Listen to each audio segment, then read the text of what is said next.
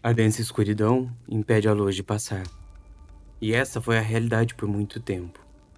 Muitos viajantes se perdem de seu caminho e assaltantes esperam nas estradas. Feiden é um lugar caótico e complexo. Esta crônica segue as desventuras de dois irmãos, Calvin e Melissa, que por serem jovens não sabem que durante a noite é arriscado se aventurar. As Crônicas de Feiden Episódio 2 Tempo Não, Melissa não conseguia aceitar. Ela não iria a lugar nenhum. Ela não serviria a nenhum mestre maligno. Frustração, medo, raiva, ela não conseguia esconder nenhum desses sentimentos. Seu rosto e seu corpo entregavam tudo isso. Ela ficou ali, paralisada, olhando enquanto o homem entregava o cristal a seu pai e dava as costas para todos. Seus olhos se encheram de lágrimas e momentos depois ela desmaiou.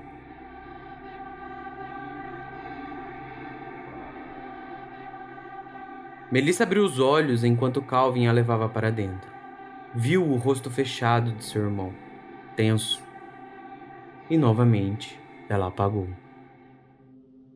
Quando ela acordou, estava em seu quarto, ouvindo ao fundo uma discussão. Sua cabeça doía, sua visão estava levemente turva, mas mesmo assim ela se levantou. Caminhou até a sala onde seus pais e seu irmão conversavam.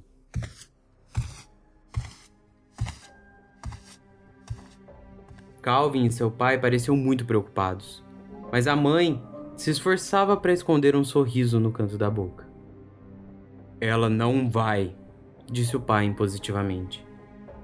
Ela não tem escolha, respondeu a mãe. E pense nas recompensas. Teremos um membro da família morando no castelo. Nossa influência vai crescer. Podemos nos tornar nobres ou até mais. Isso está fora de questão. A garota nem sequer gosta do Império. Não podemos forçá-la a nada. É isso ou morrer pelas mãos do imperador? Respondeu a mãe.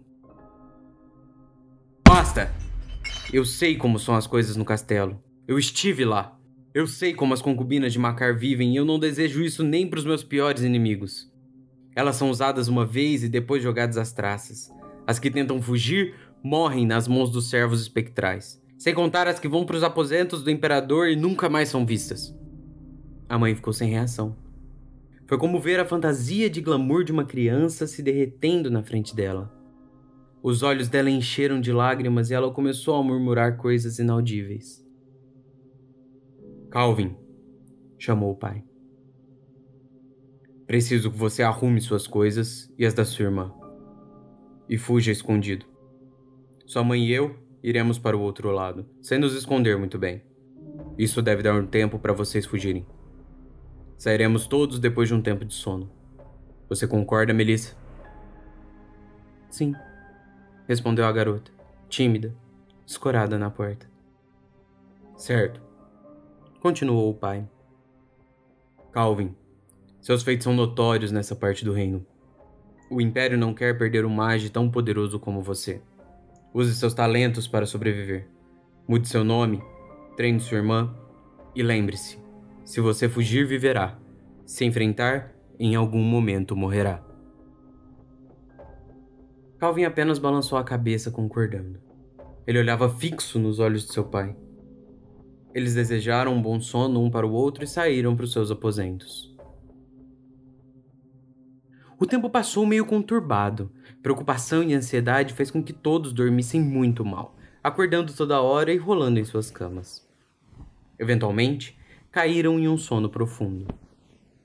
Mesmo assim, era como se o tempo não passasse, como se todos estivessem fadados a se sentirem cansados para o resto de suas vidas. Maldita seja a preocupação. Calvin não foi o primeiro a acordar, mas também não foi o último.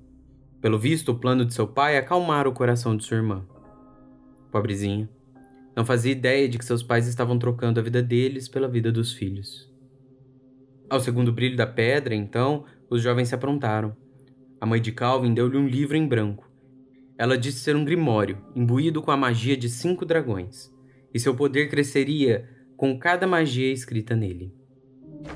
Ao folhear o livro, Calvin viu uma pauta musical surgindo magicamente.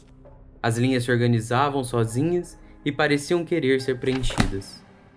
Com um sorriso, ele agradeceu sua mãe, pegou sua flauta e seu alaúde, arrumou sua mochila e foi de encontro a seu pai. Enquanto isso, Melissa estava com seu pai. Ele a presenteou com uma espada, uma linda katana, firme e forte. A bainha fora feita de uma madeira branca e ornada com fios prateados. A luz do fogo parecia vermelha, mas a luz da magia parecia divinamente branca. Seu pai a chamou de Sukai Doriru, a perfuratriz celeste. Calvin entrou nos aposentos enquanto a garota apreciava a beleza da lâmina, da empunhadura e da guarda, que imitavam um dragão ascendente, uma criatura que voa sem asas e só existia em lendas. Está pronta, Mel? perguntou Calvin. A garota balançou a cabeça positivamente e sorriu. Seu pai chamou Calvin e lhe entregou uma adaga, uma lâmina completamente preta, sem reflexos nem nada. A adaga tinha o tamanho do antebraço do jovem. A bainha era igualmente escura e invisível na grande noite, até mesmo para criaturas que enxergam no escuro. Os dois se olhavam fixamente como se pudessem ler seus pensamentos. Eventualmente, seu pai quebrou o silêncio e disse: Esta arma foi forjada em outro lugar. Não pertence à nossa cultura. Por ser invisível na grande noite, eu a nomeei Roderick, que significa famoso poder. Roderick? Esse nome soava bem aos ouvidos de Calvin. Ele o desejou para si. Mas como seria recebido um elfo com um nome humano? Por outro lado, o nome denota poder e fama. Em sua despedida final, o pai lhes disse: Encontre a luz que habita em você e desperte a luz do mundo. Ele estendeu a mão e entregou duas peças de madeira e uma bússola para eles. Isso não é dinheiro. Ninguém aceita essa moeda em lugar nenhum, mas serve para pagar o pedágio. Encontrem a Lana, portadora do falso sol, e digam que Aldir os enviou. Calvin e Melissa pareciam meio confusos. Aldir?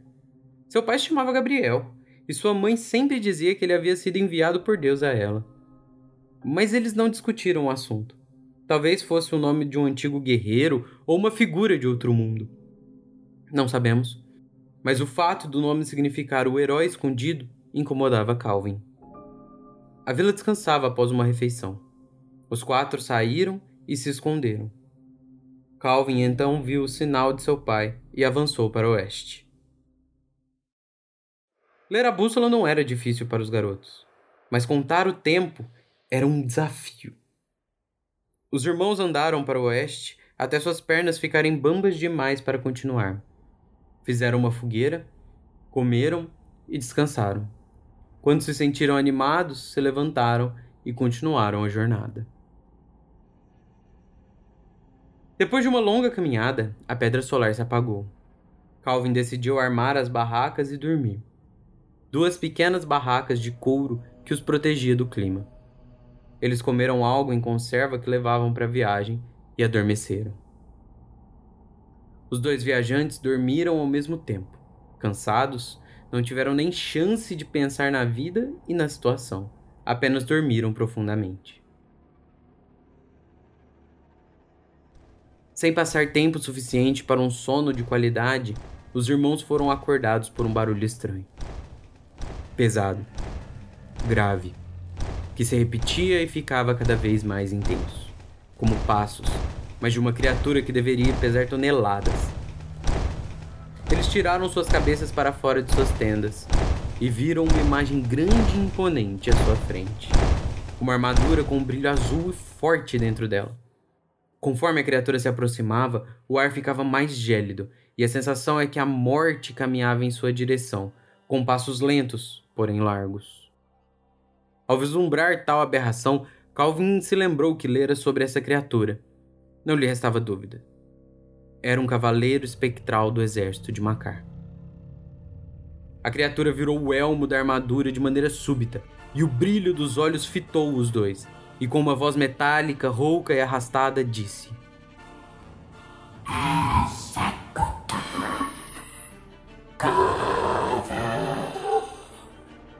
Um arrepio tomou o corpo dos dois.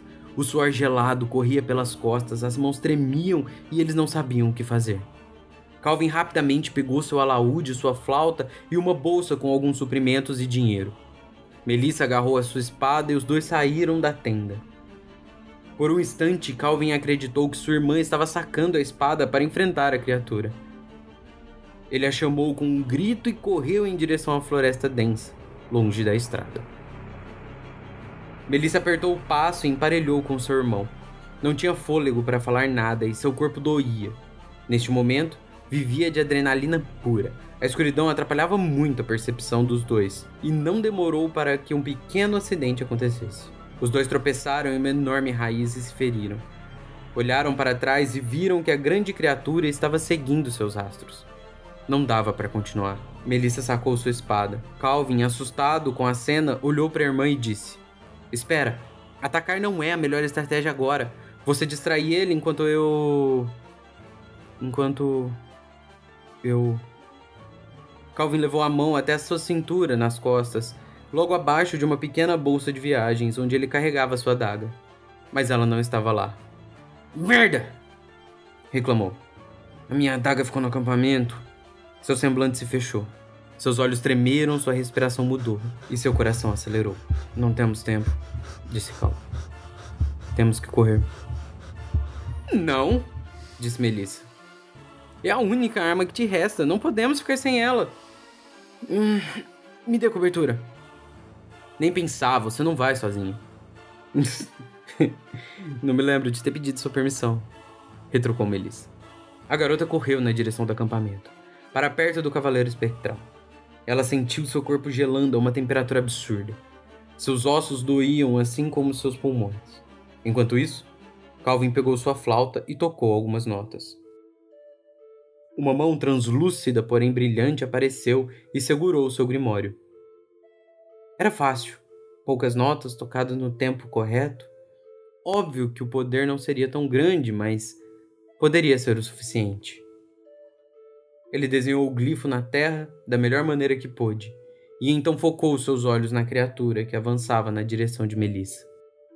Calvin se sente inundado pela melodia, um calor forte tomando conta de seu corpo. Sua flauta brilha com o metal que se esquenta. Seus olhos verdes brilham muito forte. E ao lado da armadura viva, uma pequena bola de fogo apareceu e explodiu em chamas verdes, com um som agudo e ensurdecedor. Pedaços da armadura voaram para todos os lados, enquanto Melissa corria para a tenda. Calvin então avançou para a tenda, correndo, com medo da criatura se regenerar. Eles pegaram tudo que precisavam o mais rápido possível, mas largaram parte do acampamento para trás. A luz da pedra solar demorou para se acender novamente, mas a adrenalina não ia deixá-los dormir. A grande pergunta agora era: por que estão nos caçando antes do terceiro brilho? O sono voltou a incomodar os dois, mas não tinham como repousar. Tudo o que lhes restava era caminhar. E andaram por muito tempo. Tanto tempo que Melissa não conseguiu esconder a felicidade em seu rosto quando viu as luzes de uma pequena vila.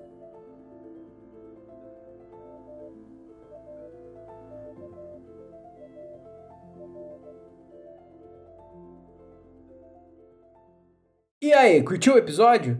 Então vem trocar uma ideia comigo na Twitch, twitch.tv obemol. Te espero lá!